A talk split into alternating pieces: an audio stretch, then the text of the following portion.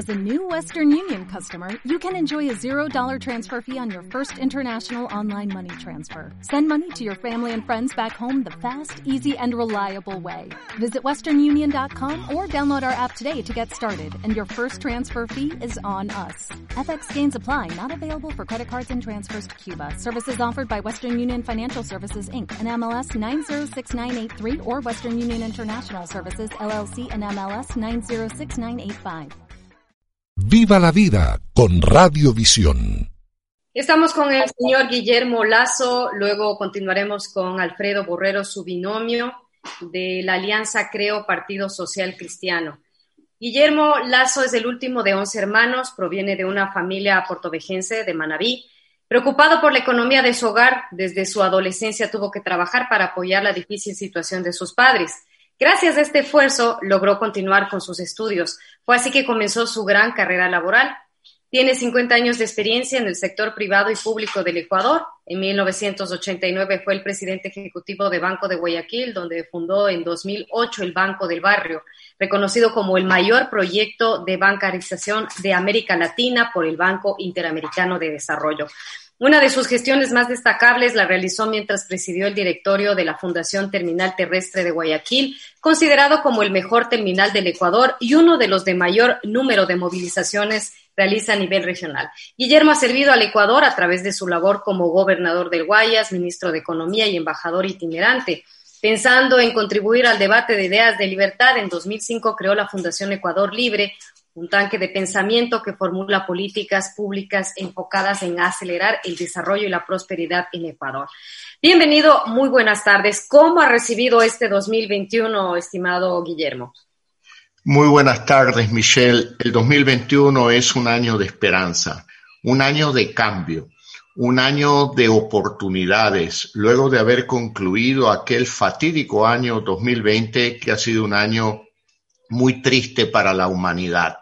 Yo quiero desear a todos los ecuatorianos un feliz año 2021, que sus proyectos se lleven a cabo, que sus sueños se hagan realidad y que tengan la capacidad de sortear todos los obstáculos que se presenten en el camino.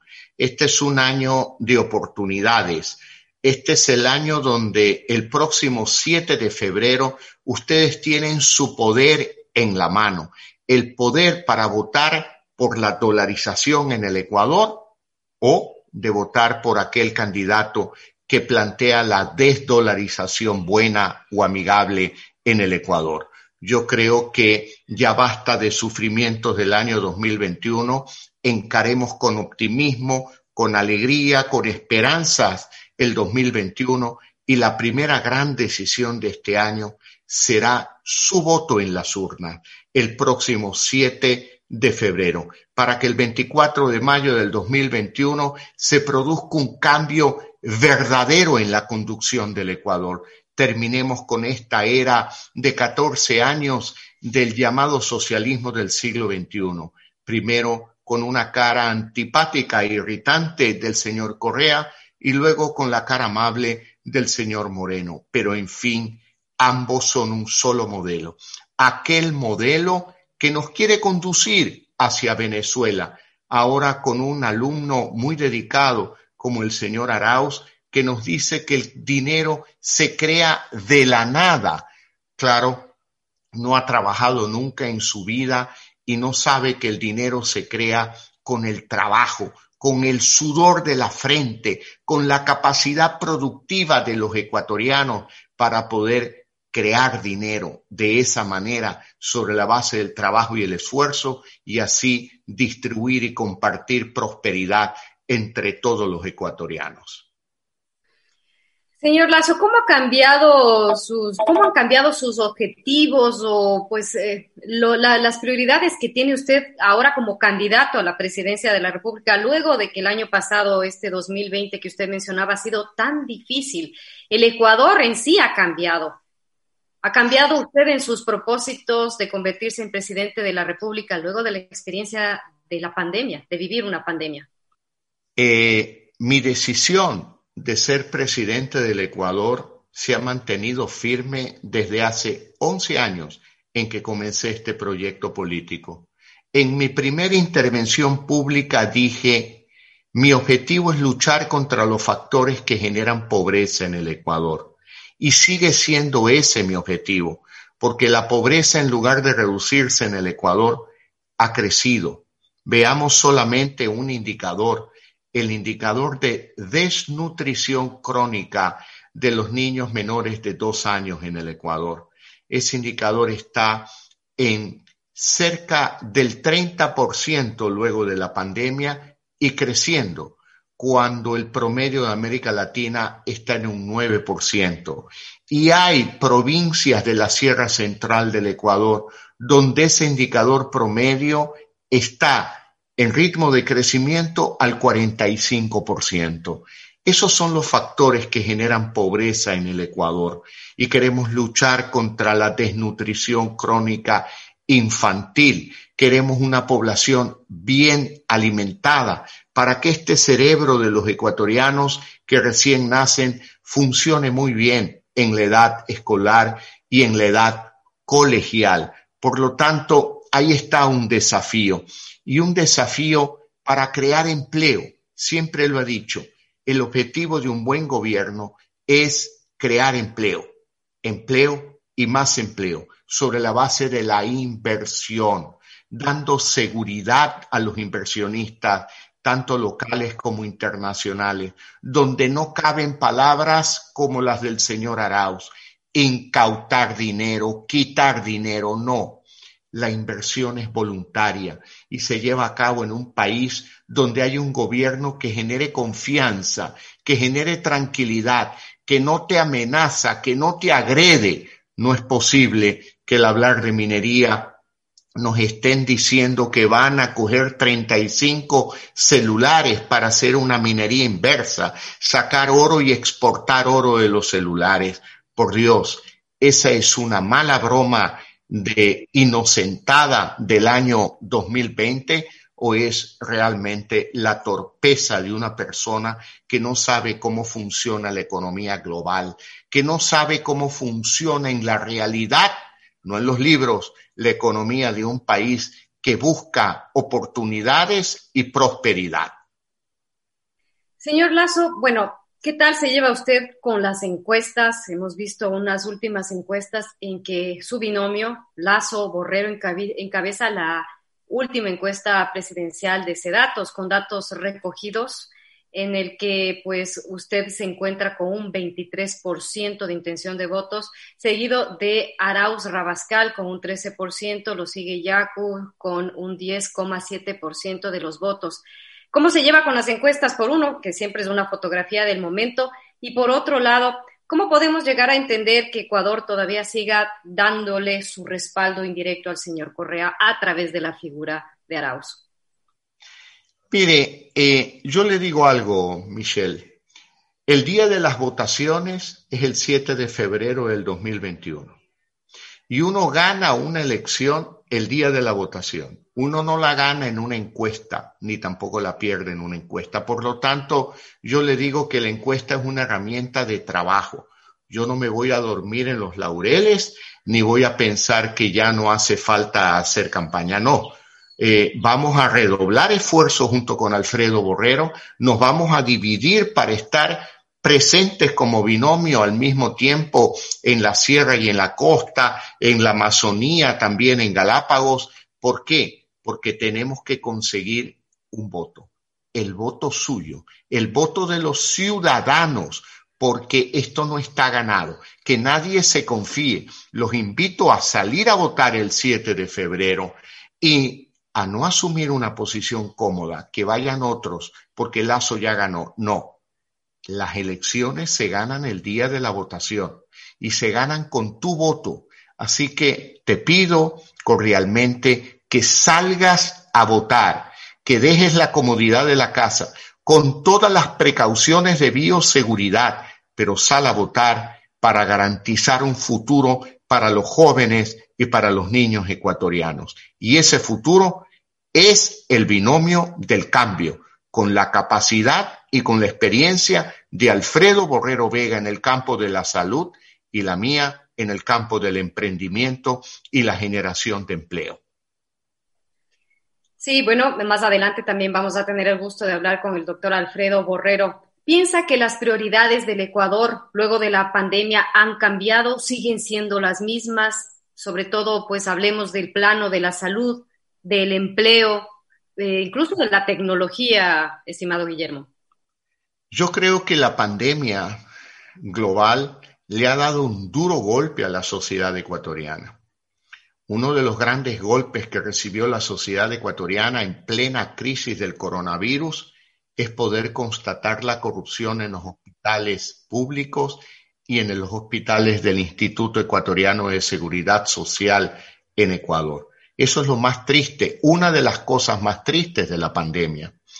Junto con Alfredo Borrero, eh, echamos adelante con la iniciativa Salvar Vidas conseguimos 10 millones de dólares de donaciones, adquirimos medicamentos, adquirimos equipos, adquirimos insumos médicos que lo distribuimos en más de 340 hospitales del Ecuador, en los 221 cantones, en el 100% de los cantones del Ecuador. Eso pudimos hacer juntos Alfredo Borrero y yo en la época de la pandemia con Salvar Vidas. Y esa es la razón, entre otras, porque conozco a Alfredo desde hace ya más de 10 años como una persona honorable, honesta, seria y un gran profesional de la salud. Esa es la razón por la que lo escogí como binomio. Fíjense ustedes, ecuatorianos, soy el único candidato a presidente de la República que escogió a un médico como binomio. ¿Para qué? Para atender los problemas de salud del Ecuador que hoy son, han sido siempre, pero hoy, luego de la pandemia, queda en evidencia que es uno de los problemas principales para la familia ecuatoriana. Está con nosotros eh, Guillermo Lazo, es nuestro nuevo invitado en nuestro segmento de los domingos, ¿Quién quiere ser presidente? es parte del movimiento y de la alianza Creo Partido Social Cristiano. Quiero decirles que a lo largo de esta entrevista ustedes eh, podrán votar una encuesta. ¿Debe existir un límite de edad para quienes deseen postularse a la presidencia del Ecuador? Es una de las preguntas. Em, Guillermo, he revisado el plan de gobierno que tiene usted con, el doctor Borrero. Por favor, explíquele a la audiencia, a las personas que están siguiendo esta entrevista, cómo va a mm, ejecutar este plan de lucha contra la corrupción. La lucha contra la corrupción cruza transversalmente todas las actividades de la sociedad ecuatoriana. Vamos a luchar contra la corrupción, en primer lugar, definiendo claro dos objetivos. Primero, recuperar el dinero robado y segundo, meter a la cárcel a los corruptos.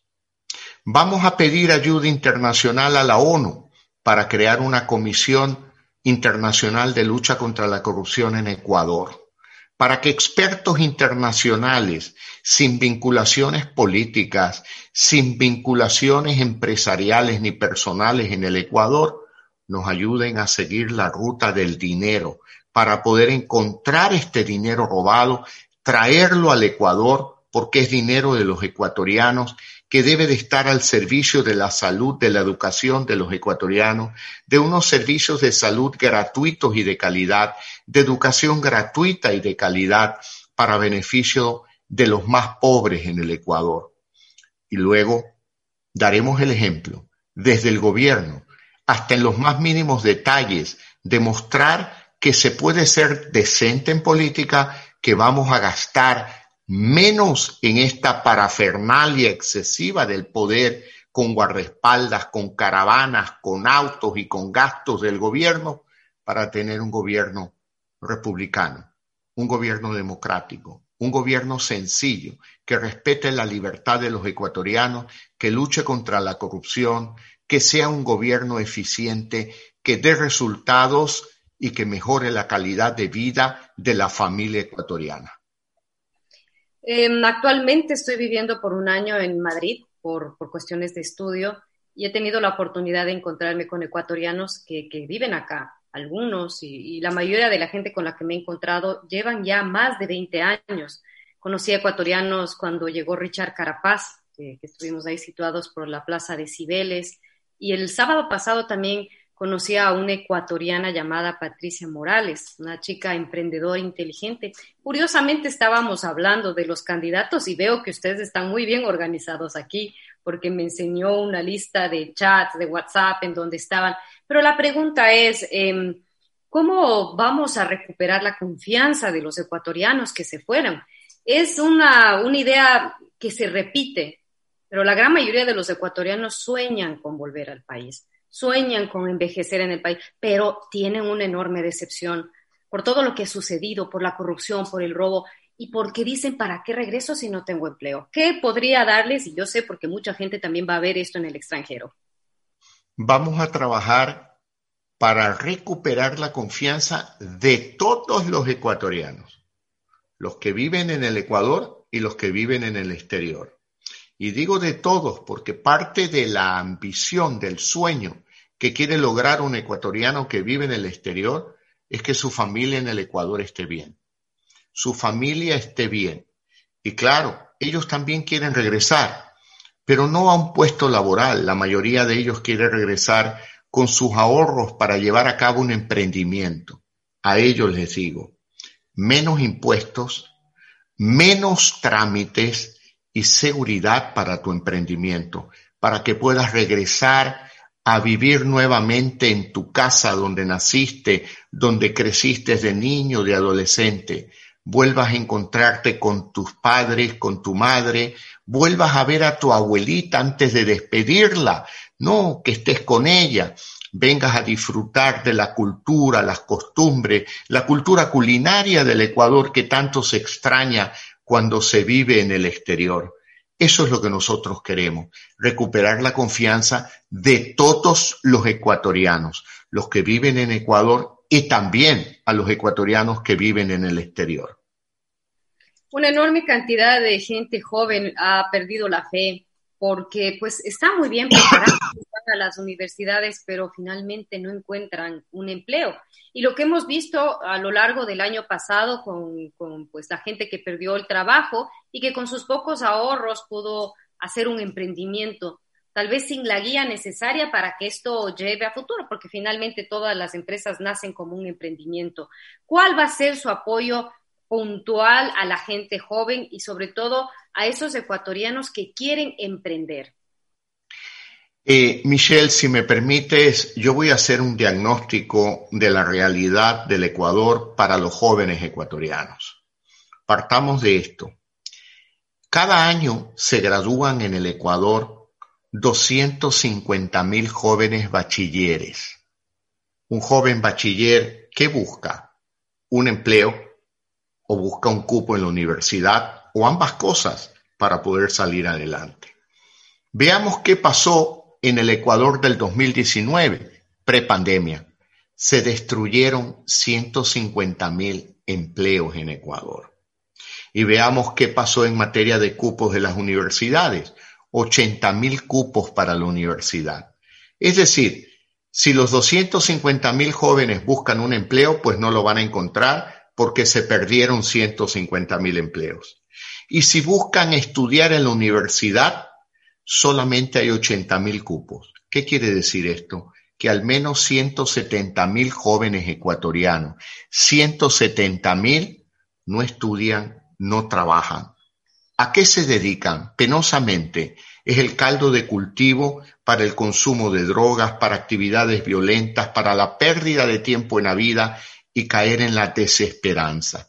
Una sociedad con esos números y en esas condiciones no tiene futuro y es por eso que es necesario un gobierno del cambio para crear las condiciones necesarias para que los jóvenes ecuatorianos puedan emprender, puedan conseguir un empleo, puedan estudiar en la universidad, pero no solo a través del sistema presencial, sino un sistema online ¿En dónde? En la mejor universidad del Ecuador o en la mejor universidad del mundo si le place. Pero para aquello tenemos que dar cobertura de Internet en todo el territorio nacional. Un país sin cobertura de Internet no es un país moderno, es un país que se retrasa. La conectividad, la tecnología se han convertido hoy en día en artículos de primera necesidad para cualquier ciudadano del mundo.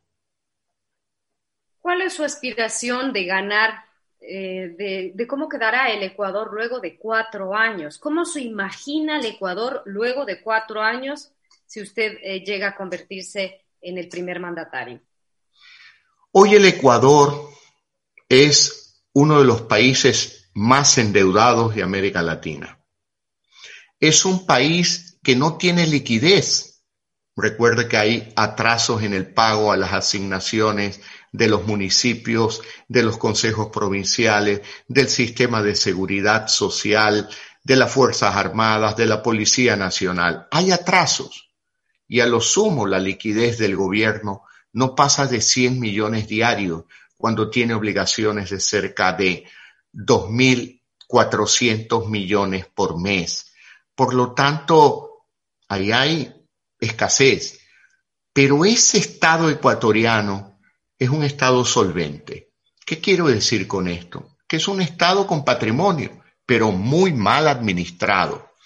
Un ejemplo, un ejemplo, en materia petrolera, el Ecuador tiene 4.800 millones de barriles de petróleo en reservas probadas. En cambio, Colombia tiene la mitad, 2.400 millones, pero Colombia produce un millón de barriles al día y el Ecuador apenas 500 mil barriles diarios. Ahí hay una gran oportunidad de explotar sin extender las fronteras petroleras más petróleo hacer más productivos los pozos petroleros eh, del Ecuador. Mire usted, Michelle, en términos financieros, si usted trae a valor presente cuánto valen los 4.800 millones de barriles de petróleo, le diría que eso al precio actual de 50 dólares el barril tiene un valor mayor a 100 mil dólares, 100 mil millones de dólares. La deuda externa, ¿cuánto es? incluido el Fondo Monetario, cerca de 25 mil millones de dólares. Por lo tanto, el Ecuador es un país solvente que tiene un patrimonio solo en petróleo de 120 mil, 125 mil millones, cinco veces la deuda externa del Ecuador. ¿Por qué no hacer realidad eso? Claro, con un gobierno del cambio, con un gobierno eficiente, porque en los últimos 14 años los gobiernos no han aumentado ni un barril de petróleo diario de producción. Nos mantenemos en los 500 mil barriles.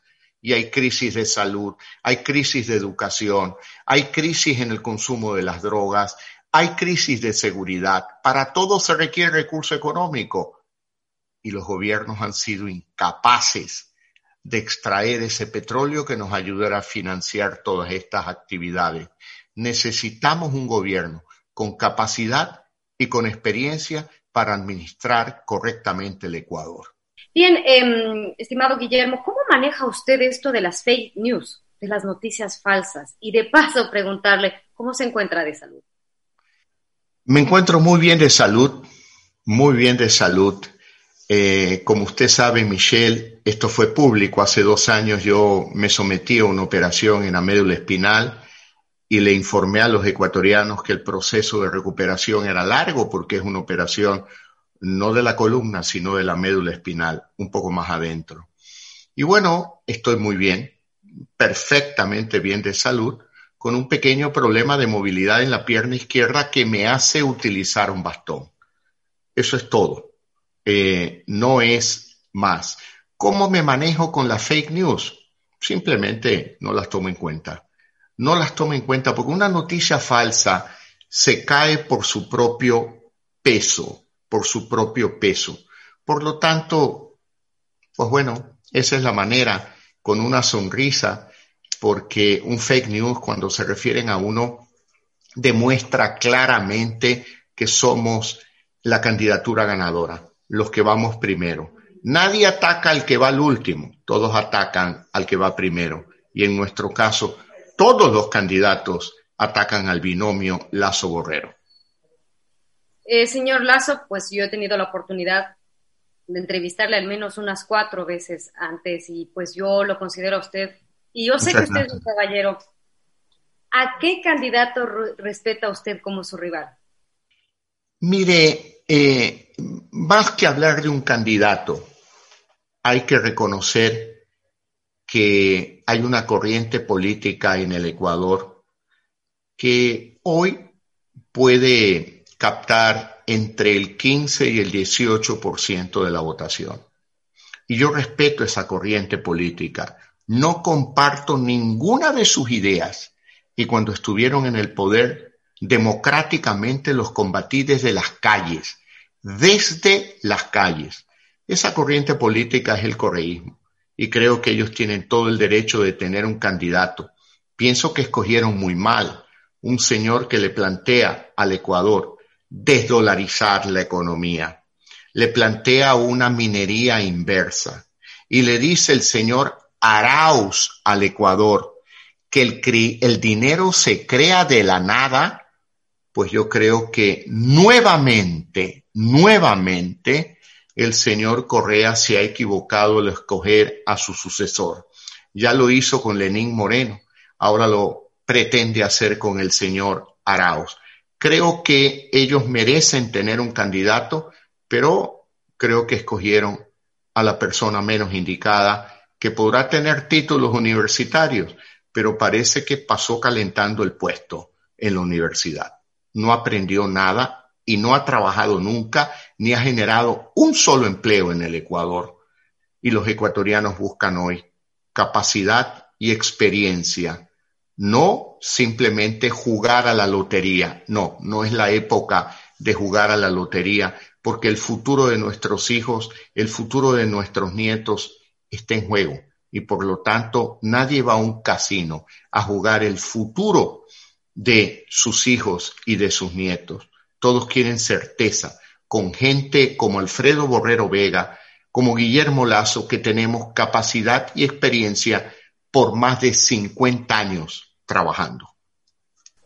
¿Qué opina usted del número de candidatos que, corren por esta dignidad y también de la figura de Álvaro Novoa?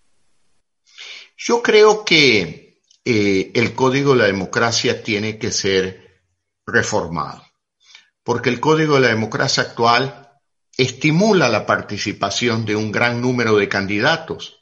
Muchos de ellos ven un estímulo económico al participar, porque siendo el Estado el que paga la campaña, por ahí cae un dinerito para vivir algunos años para algunos candidatos. Eso no está bien, como no están bien los partidos de alquiler. No es posible que yo milito en un partido que pierde vigencia porque me he descuidado del partido y en 24 horas aparezco afiliado en un partido distinto, con una ideología distinta y además fundado y creado por personas que han formado parte de un juicio de corrupción y han sido sentenciados en el Ecuador. Eso es una vergüenza, realmente una vergüenza. No, no quiero opinar sobre Álvaro Novoa porque él es mi amigo no tengo nada que opinar sobre él. Eh, opino sí sobre movimientos políticos como justicia social, que han estado ahí archivados a la venta o al arrendamiento del mejor postor. Hablemos sobre cómo encontrar seguridad ciudadana. Eh, pues usted ha tenido reuniones con el exalcalde de Guayaquil, Jaime Nebot, y ofrecieron una rueda de prensa para explicar la propuesta de seguridad ciudadana en esta alianza Partido Social Cristiano, creo. En primer lugar, la seguridad ciudadana parte por una decisión política del presidente de la República. Y esa decisión política debe ser la de respaldar a la fuerza pública. Y cuando hablamos de fuerza pública, hablamos de la Policía Nacional por un lado y de, de, las Fuerzas Armadas por otro lado, quienes en conjunto deben actuar cuando hay problemas delincuenciales, cuando hay un brote delincuencial como lo hay en el Ecuador en este momento. Pero hay que capacitar a la policía y a las Fuerzas Armadas hay que equipar a la policía y a las Fuerzas Armadas y hay que expandir el número de efectivos. Y por otro lado, no menos importante, vamos a eliminar la parafernalia del poder. No puede ser, Michelle, que un candidato con las encuestas no tiene más del 0,3%, el Estado ecuatoriano le haya dado más de 10 policías para su custodia, a gente que ni conocen los ecuatorianos. En nuestro caso, agradecimos a la Policía Nacional el apoyo que nos quisieron dar de seguridad en nuestra campaña y le hemos dicho que los policías deben de estar en las calles al servicio de los ciudadanos y no cuidando a los candidatos con dinero del Estado. Por lo tanto, Michelle, decisión política primero, capacitación, equipamiento y luego una correcta administración de los recursos. Esto yo ya lo hice, Michelle. Cuando me nombraron gobernador de la provincia del Guayas, a la primera semana yo me encontré con dos decanes, uno de la Policía Nacional, otro de la Comisión de Tránsito del Guayas. Tenía un chofer. Prácticamente yo ya no entraba en mi auto de la cantidad de personal que me asignaron. Y luego tenía como tres patrulleros, como 15 motos, y en el despacho de la gobernación más de 20 vigilantes de tránsito, 10 policías. Hice el inventario de recursos humanos y recursos materiales y todos los devolví a la fuerza pública y les dije, su obligación es cuidar el tránsito en la provincia del Guayas y la policía la seguridad, que vayan todos los recursos humanos y materiales a atender ese objetivo primordial. Y al gobernador pues me quedé manejando mi auto. Bien, eh, gracias a todas las personas que están siguiendo esta transmisión. Ya nos queda un poco de tiempo para luego para pasar con el doctor Alfredo Borrero. Usted ha ofrecido un millón de empleos en cuatro años. ¿Cómo va a lograr esto de trabajo para todos? Mire, Michelle, esa oferta fue una campaña anterior. La situación del Ecuador hoy se ha empeorado. Ya no solo se requiere el millón de empleos que hizo perder Correa en 10 años, sino el millón de empleos adicionales que ha hecho perder Moreno durante el año 2020 y sus otros dos años de gobierno. ¿Cómo vamos a crear empleo? Promoviendo la inversión. Por ejemplo, con la decisión que ya tenemos de convocar una licitación pública internacional para concesionar la construcción de carreteras como Machala-Guayaquil, Guayaquil-Babahoyo, para que en todos sus tramos tenga cuatro vías, Babahoyo-Quevedo, Quevedo-Santo Domingo, Santo Domingo-Tandapi, Tandapi-Quito, y estoy dando solo un ejemplo. Ahí usted tiene por lo menos, por lo menos mil millones de dólares de inversión. El primer día en que comience la construcción de estas carreteras, ya habrá empleo para el maquinista, empleo para el herrero, el electricista, el carpintero, el albañil, es decir, para muchos trabajadores ecuatorianos.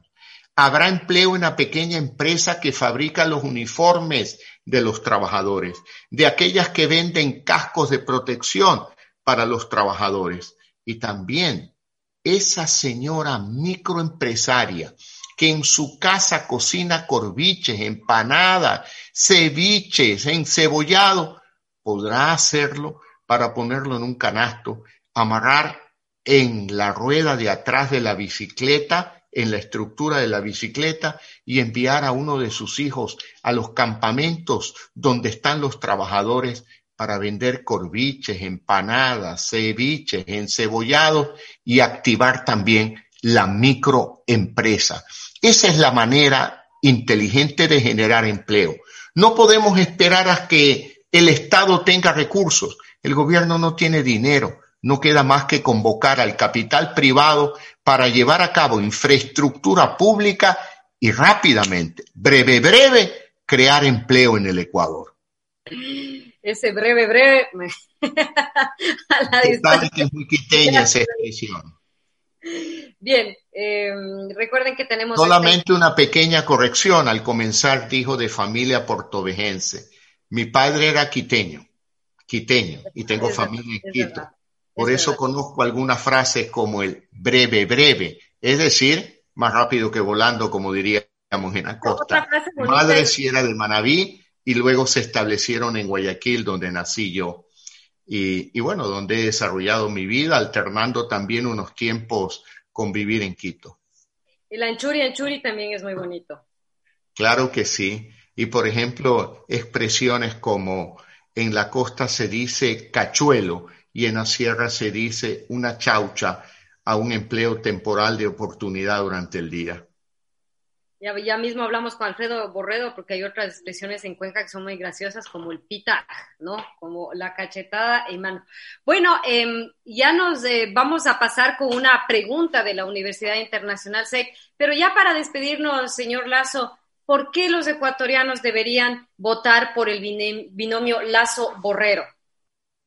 Porque tenemos capacidad, porque tenemos experiencia durante más de 50 años de trabajo, porque no somos gente improvisada, porque tenemos un plan de gobierno con un objetivo muy claro, reactivar la economía, promover la inversión, generar empleo, estimular el emprendimiento para permitir que la familia ecuatoriana pueda contar con mayores ingresos, para llevar alimentos a la mesa, para cuidar la salud de los ecuatorianos, para cuidar de la educación de los hijos de la familia ecuatoriana para que un ecuatoriano con un empleo o con un emprendimiento pueda tomar un crédito hipotecario, comprar una vivienda e ir construyendo el patrimonio familiar que dé futuro a los hijos, para que los jóvenes estudien con libertad en la universidad y para que un gobierno responsable luche contra el consumo de drogas en escuelas y colegios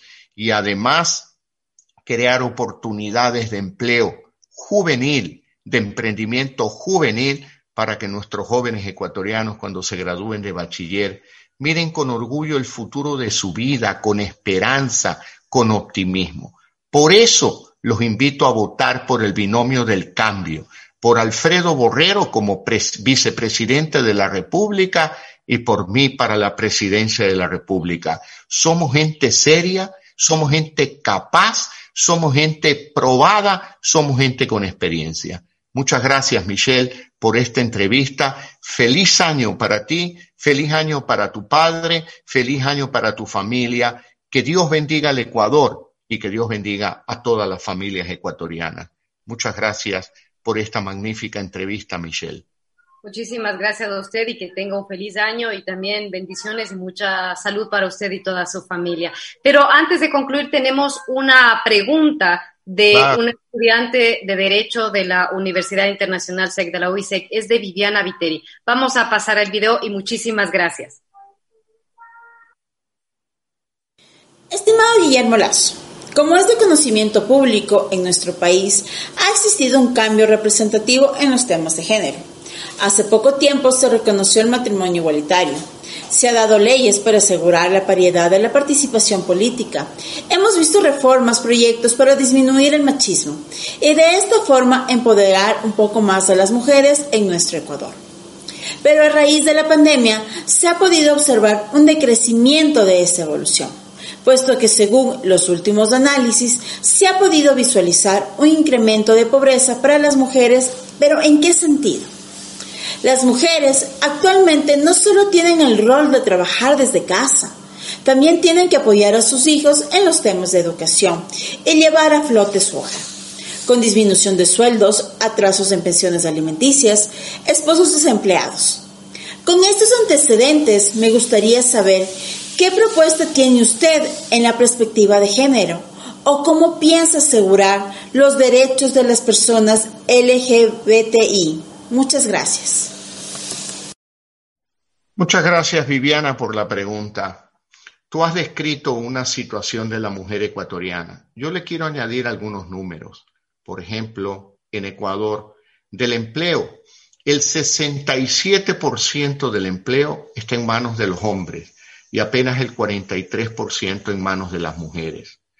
En cuanto a ingresos, las mujeres en promedio ganan 15% menos que los hombres. Por lo tanto, hay situaciones en el campo laboral que deberemos de ir corrigiendo en el tiempo.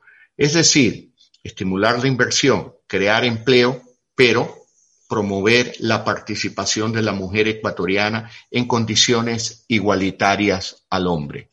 Respecto a los temas de LGBTI, ten la certeza de que como presidente del Ecuador, a pesar de ser un católico, apostólico, romano, que vive la moral sobre la base de los principios de la moral cristiana, tendré perfectamente claro que seré presidente de un Estado laico donde mi obligación será respetar el pensamiento distinto, el pensamiento diverso.